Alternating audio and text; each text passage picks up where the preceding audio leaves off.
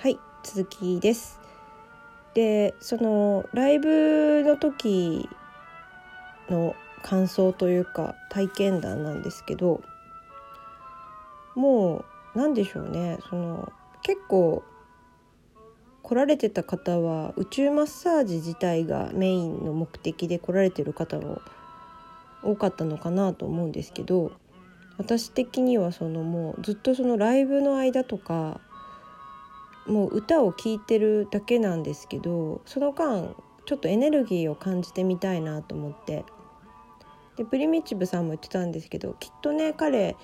事前にその場所とか会場とかも宇宙マッサージされると思うんですよ。基本的にその人だけじゃなくていろんなものもその愛の波動っていうか愛のエネルギーを送って宇宙マッサージされるみたいなので物とか場所とかにもされるんですけどでそういうのをされると多分こうつながると思うんですよね。なんかエネルギーの管というかがこう宇宙とつながるので私の勝手なこう妄想だとあの時はあの会場がその宇宙とつながって光の柱みたいなのが、うん、できてるイメージだったんですけどでそのライブが始まってちょっと目を閉じていたんですけどもうその時点ですごいエネルギーを感じてで1回目の前をする時に、まあ、みんな瞑想、まあ、目閉じるのでね。で音楽はあそうだそうだ。あのこのイベントはプリミチブさんとあとアスカをベースで活動されてる自然音楽家のミロックさんっていう男性の方が一緒に企画されてやってたみたいであのミロクさんっていう方もその演奏されてたんですよね。プリミチブさんがこう待ってる間とか待ってる間はしてたのかな？ちょっと忘れちゃったけどあの演奏されているのに合わせてこう彼も演奏されたりとかしてて。で前の時はその、まあ、基本的には目を閉じないといけないので自然と皆さん瞑想してたりとかあとなんか結構ねあの寝る方が多か寝てる方結構多かったんです。多分気持ちよくて眠くなっちゃうんだと思うんですよね。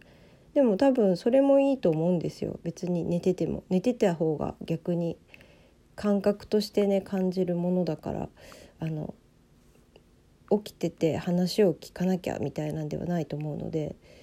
でその1回目のその前の時に目をつぶってこう私も瞑想してたんですけどすごい今までその瞑想をしてる時もすっごく気持ちよくてあの多分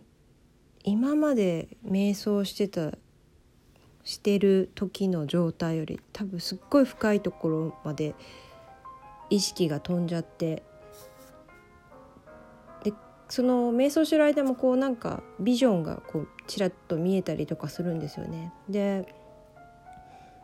なんかこうピラミッドみたいなエジプトのピラミッドじゃないですよ。あの形？ピラミッドみたいな形が見えてそれがなんだろうな。色的にはちょっとブルーがかったえピラミッドの形がこう見えたんですよ。瞑想してる間に。で何かな何だろうなみたいな感じで意味わかんないなと思いながら瞑想しててでまあ1回目の前が終わったんであのじゃあまた歌いますみたいな感じでプリミチブさんがおっしゃってるんですけどあんまりにもその深く瞑想しちゃってるものなので起きてるんですけどなんか意識だけが飛んじゃってるんで全然その戻ってこれなかったんですよねしばらく。でもやばいなみたいなあの、まあ、それも初めてな経験だったんですけどあんまりそこまでその人がいるとこで瞑想してその状態になるっていうのはあんまり経験したことなかったのででも起きてるんですけどね起きてるけどこうなんか意識が遠いとこにあるからあ戻さなきゃ戻さなきゃって感じで必死でこう戻してやっと戻ってきてくれたっていう感じだったので。でやっとその意識がもう歌とか始まってるんですけどね。やっとその意識が戻ってきたんであやっと戻ってきてくれたって感じでまたそのライブ聞いて。でまたその最後に舞する前にもお話しされてたんですよね。でプリミチブさんも多分橿原神宮は行ったことがなかったのかな？なのでせっかくなんでって言ってこう行こうかなってされてたみたいなんですけどやっぱりその人がすごいいっぱいいたっていうのもあってちょっとざわざわしてた日だったのでで橿原神宮には行かなくてでも代わりにその橿原神宮のすぐ、まあ、近くにある山があるんですけど大和三山の一つの山なんですけどうねび山っていう山があって大和三山の中で一番高い山なのかな。でプリミチブさん的にはそっちの方があの橿原神宮より気になったみたいなのでそっち行かれたらしいんですよ。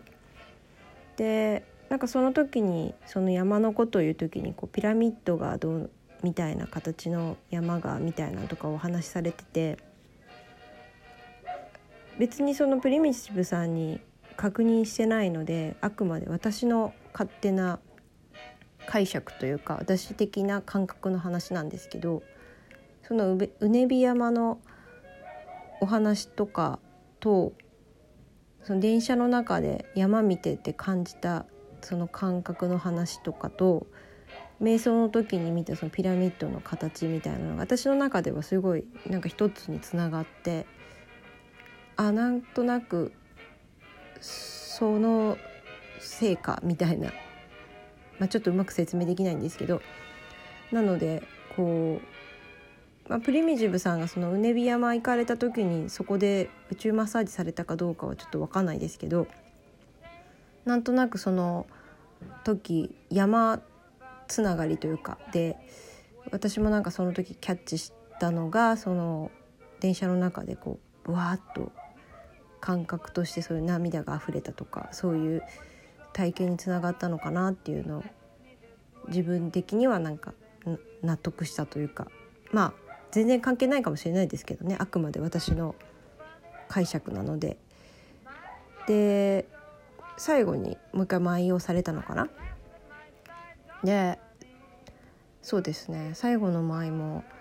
結構前にそうだな健康記念日結構前の話なんでねちょっと話が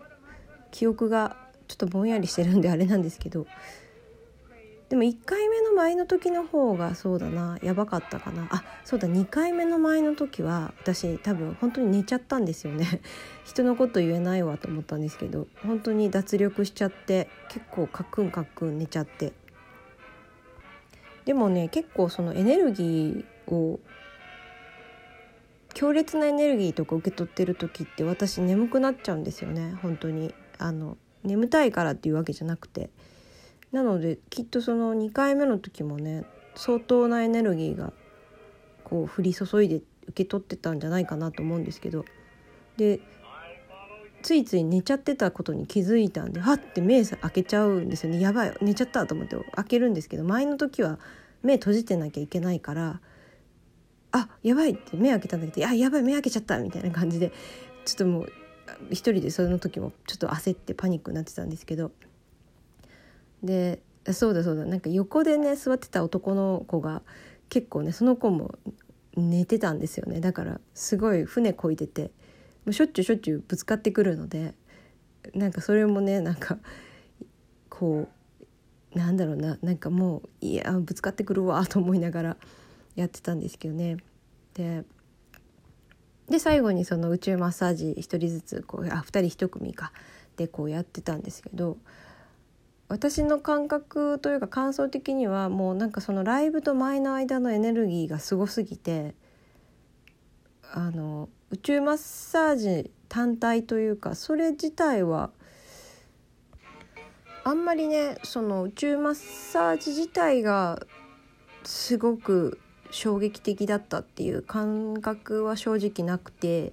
まあ普通に気持ちいい感じがこう背中にねとか何箇所かこう手当ててもらってたんでうんなんかそれは気持ちいいなっていうぐらいな感じだったんですけどそのライブの時とねなんか舞の時のエネルギーが強烈すぎてなんだろうなもうシャワーっていう表現では追いつかないもう滝？